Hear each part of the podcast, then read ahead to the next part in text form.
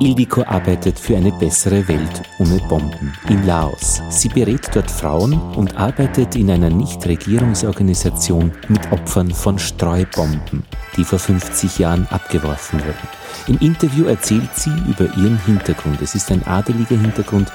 Ildiko ist Freifrau von Hamosch. Also unsere Familie ist ungarisch, ethnisch gesehen. Und ein Teil der Familie stammt aus dem heutigen Rumänien, Transsilvanien. Der andere Teil aus Oberungarn, heutige Slowakei. Und beidseitig waren das Kleinadelige. Also von meinen beiden Großvätern waren es, also sozusagen die unterste Stufe des Adels. Und von meinen Großmüttern, die auch Schwestern waren, waren es auch Kleinadelige. Also die hatten so ein kleines naja, so klein war das Haus nicht, aber ein Haus am Land. Und dann hatten sie noch sozusagen eine, eine Büroresidenz in der Stadt drinnen.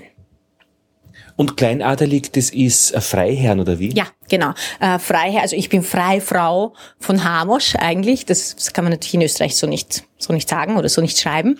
Aber ja, Frei, äh, Freiherr, Freifrau. Und von der transsilvanischen Seite, also da heißen wir Schandor von meinen Großeltern, von meinen, Ur, von meinen Großmüttern.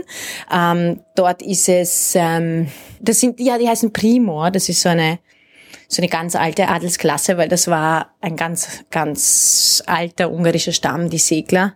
Und da gab es ganz andere Adelsklassen. Aber das ist auch Kleinadel. Eigentlich, glaube ich, im internationalen Standard ist das Kleinadel.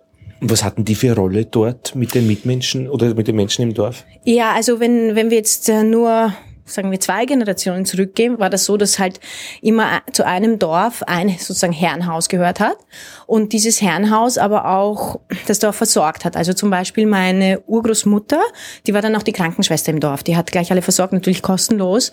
Die haben sehr gut gesorgt für ihre sozusagen Untergebenen, weil im Nachhinein dann, wie die ganze Familie flüchten musste, haben die sogar meine Großmutter dann noch versorgt. Also die sind dann auch, die Untergebenen, nicht Untertanen, sind dann auch selbst nach Schweden ausgewandert und haben dann zum Beispiel meiner Großmutter einen Fernseher gekauft und geschickt, weil die haben gewusst, ihr geht's schlecht und sie hat nicht viel Geld und ja, die haben ein gutes Verhältnis gehabt. Das war wirklich so, äh, so Hilfe und ja.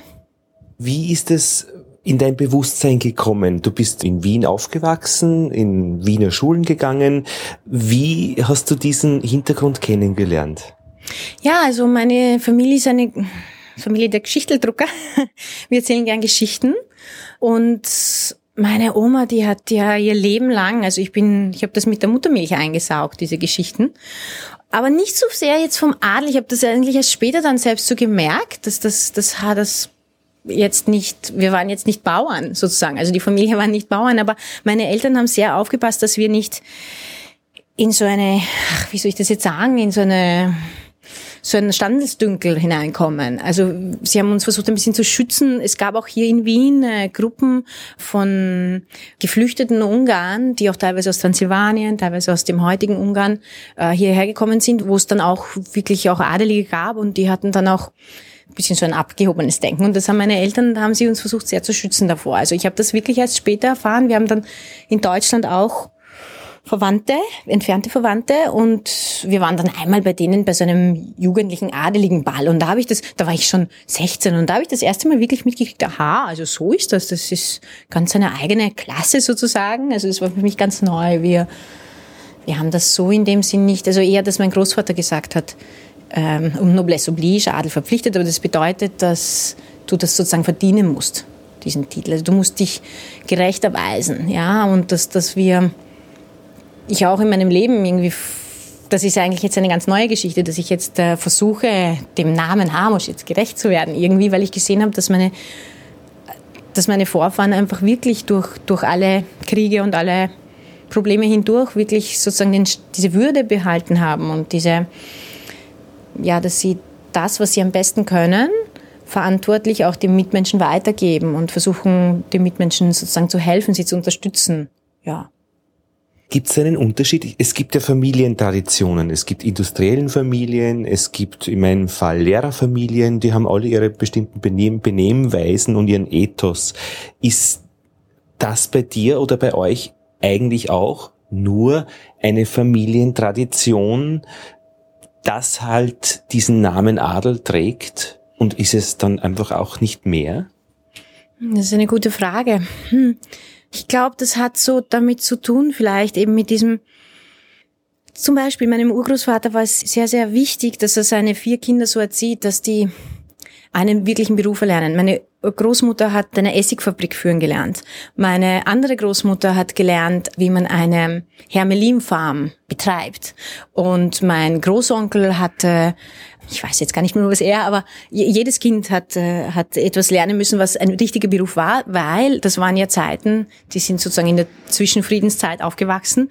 Äh, aber da wusste man schon, das kann sein, dass das alles wieder auseinanderfällt, wie es dann auch passiert ist. Und dieses Versuchen, mit beiden Füßen am Boden zu stehen, das ist irgendwie in meiner Familie sehr stark und ich weiß nicht, es ist so es ist eine schwierige Frage. Ich weiß nicht, ob das so stark mit diesem, sozusagen mit diesem adeligen Hintergrund zusammenhängt oder vielleicht von diesem jahrhundertealten sich kümmern um den Nächsten, sich äh, irgendwie also meine Familie von der Großmutterseite, die waren auch Grenzwächter, ganz, ganz, ganz früh, also viele, viele Generationen weiter. Äh, die wurden von, die waren auch steuerfrei gestellt von den Habsburgern, damit sie die Grenzen des tausendjährigen Reiches auch be bewahren können. Und da ging es sehr stark darum, dass Zusammenlegen sozusagen geregelt wird, dass, dass man einander hilft, Zumindest so hat man es in meiner Familie erzählt. Also es ist schwer zu sagen, ob das jetzt vom Adel kommt oder ob das eine sonst eine Familientradition ist. Aber dieses einander helfen ist vielleicht das, was, was am ersten darauf hinweist. Ressourcen wird es ja jede Menge geben aus diesem Gesamtpaket, aus diesem Familienpaket. Was würdest du als Ressourcen Du meinst jetzt so ähm, äh, sozusagen idealistische Ressourcen eher als worauf man bauen kann, mhm. was andere eben nicht haben. Ja, also ich glaube, das eine, was andere nicht haben, das ist interessant, weil meine Mutter hat mich damals gefragt, ich bin von der Matura heimgekommen und gesagt, so und was jetzt? Was mache ich jetzt? Und meine Mutter hat gesagt, na, was hast du denn ein Plus? Und ich mir gedacht, na ja, eigentlich die Sprache, nicht? Also ich, das, was ich mehr kann als die anderen, ist die Sprache, weil ich habe das aus der Familie mitbekommen, dass wir einfach, bei uns war das ganz klar, dass wir, meine Großeltern leben in Amerika, es gibt Verwandte in Südamerika, jeder lebt, lebt irgendwo und dass wir in diesem, sozusagen in diesem Gemisch aufwachsen und dass wir da auch immer was mitnehmen. Und für mich ist das wirklich ein Plus. Jetzt leben wir in Südostasien und ich kann da wirklich auch meinen eigenen Kindern was mitgeben, glaube ich, weil wir haben das gelernt. In Transsilvanien war das eben Rumänisch, Deutsch, Französisch auch und, und natürlich Ungarisch.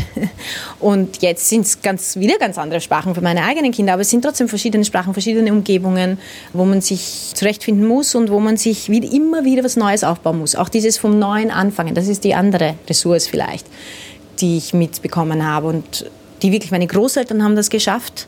Die haben das geschafft im Flüchtlingslager, wo sie sich kennengelernt haben in Österreich. Dann haben sie es geschafft in Frankreich, wo sie kurz waren. Und dann weiter in die Vereinigten Staaten, haben sich noch einmal eine Existenz aufgebaut. Meine Eltern sind dann nach Österreich gekommen. Äh, die haben sich ganz wieder von neuen Existenzen aufgebaut. Ich bin nach Finnland gegangen zuerst, dort eine Familie gegründet. Jetzt bin ich in Laos. Also das ist irgendwie so eine, mein Mann lacht immer, der sagt, ja, also in eurer Familie, da haben keine zwei Generationen die gleichen Pässe das ist bei euch ganz klar, dass sich das so wandelt und ich glaube, so wird es auch weitergehen. Und Fluch im Sinne von Belastung? Ja, gibt es, glaube ich, auch. Es ist sehr leicht reinzufallen in dieses, ja, wir haben eine gewisse Chance, weil wir einen gewissen Hintergrund haben. Wir haben immer die Möglichkeit zurückzufallen auf unsere Eltern, was auch immer uns passiert, ja. Und ich habe das jetzt in den letzten Jahren gemerkt, da habe ich schon Scheuklappen teilweise, ja, dass ich nicht sehe, dass es andere Leute, es gibt Leute, die das nicht haben, die diesen Hintergrund nicht haben und dadurch haben sie vielleicht diese auch diese geistigen Möglichkeiten nicht, sich so zu entfalten, wie ich das machen kann. Äh, ich habe so eine riesige, ich habe eine Dynastie hinter mir eigentlich, ja, und das hat nicht jeder und das ist dann leicht ähm, über andere zu urteilen, die das, die das nicht haben, ja. Hast du oft gehört, das macht man nicht? Ich glaube nur in der Beschränkung, die sozusagen unter Anführungszeichen normal ist für jedes Kind. Nimm das nicht in den Mund, das macht man nicht. Es war ihnen immer sehr wichtig, dass wir grenzenlos mit den Und für mich ist das jetzt auch sehr wichtig in Laos, dass meine Kinder mit den dortigen spielen, mit ja, also dass, dass man, dass man niemanden ausschließt, dass das eben die Menschenwürde ist, die, die man auch weitergibt, ja, dass du dich selbst verletzt, wenn du andere verletzt, eigentlich, ja, so irgendwann kommst du in das Alter, wo du dann praktisch die Generation vertrittst als die Hauptakteurin. Wird auch ganz normal sein, oder? Wie es jeder Mensch irgendwann einmal tut. Ja, da hast du jetzt ein bisschen so einen bittersüßen Punkt angesprochen, weil meine Großmutter, die hat sich immer Pater Familias genannt, obwohl sie eine Frau ist. Äh, die, die war Poetin, die hat Gedichte geschrieben und war eine ganz eine sensible Seele. Und ich denke mir oft, ja, wie kann ich anknüpfen an das? Das war so eine, ich habe die Latte sehr hochgelegt bekommen, ja, also wie, wie, wie. Und ich merke es auch jetzt natürlich in Südostasien. Ich, ich bin ja die Basis der Familie. Ich, ich, ich habe sozusagen unser Nest gebaut dort und für die Kinder, wir haben zwei Mädchen, das ist auch sehr wichtig, immer wichtiger. Die sind kleine Asiaten. Ich habe ihnen das Heim dort halt so, wie's, wie ich konnte, gebaut, aber sie sind kleine Asiaten. Ähm, und Du wirst dann selbst äh, praktisch auf mhm. vertreten. Ja, und das ist schon, also das, das ist mit meinem einzigen Bruder, den ich habe, jetzt ein immerwährendes Thema eigentlich in den letzten Jahren gewesen. Wie können wir denn diesem Namen gerecht werden? Jetzt nicht dem Namen an sich, sondern dieser Tradition.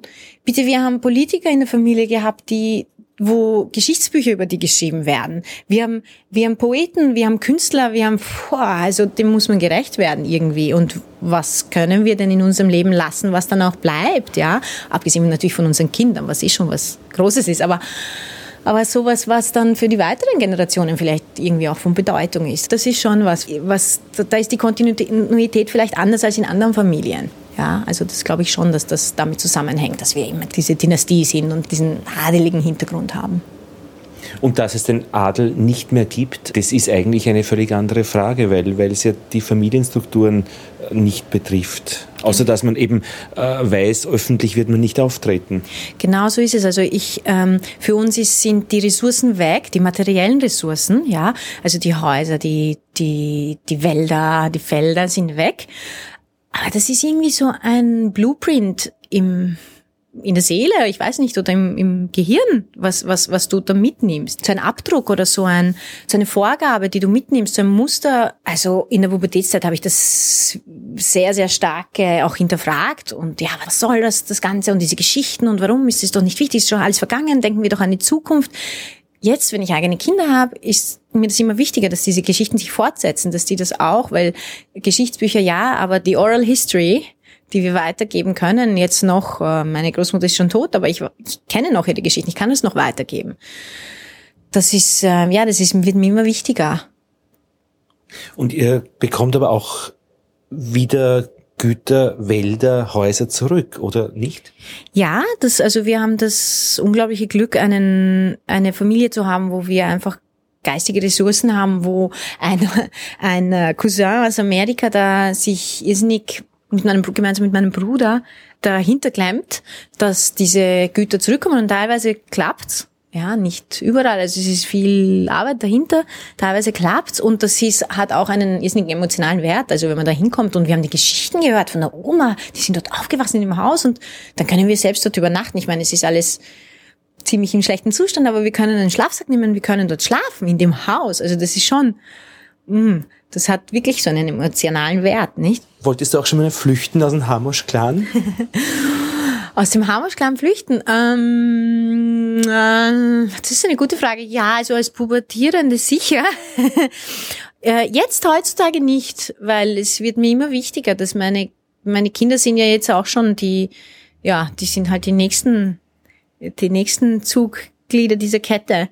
Mein Großvater hat erst jetzt angefangen, weil in Ungarn werden jetzt sehr, sehr viele Bücher herausgegeben, wo halt die Geschichten von diesen Familien wiedererzählt werden. Und dann fahren wir irgendwann in die Slowakei und dann zeigt mein Vater auf ein Straßenschild und da steht Hamoschstraße drauf. Und ich frage so, was? Was ist das? Ja, ja, das ist so, wir waren halt da und wir gehen auf, auf den Friedhof und ich frage so, ja, wir möchten, auf, äh, da waren so Damen und wir suchen das und das Grab. Aha, die Hamusch-Familie. Warum denn? Sind sie, ich sage, ja, ihr Name ist Iliko Hamusch. Wirklich, den gnädigen Herrn. Ja. Das war eine, eine Enkelin von jemandem, der dort gearbeitet hat am Gut. Also das ist, diese Kontinuität gibt's. Ja, und entflüchten, nein, also eher, ich glaube, ich link mich immer, immer mehr an diesen Clan. Ich weiß nicht, ob das gut oder schlecht ist, aber das passiert mir immer, immer mehr. Der Dokumentarfilm von Ildiko Hamusch über das Leben von Opfern von Streubomben in Laos ist in den Shownotes verlinkt. Nächste Woche in The Macher Report Michael Hohler. Er untersucht Brombeeren.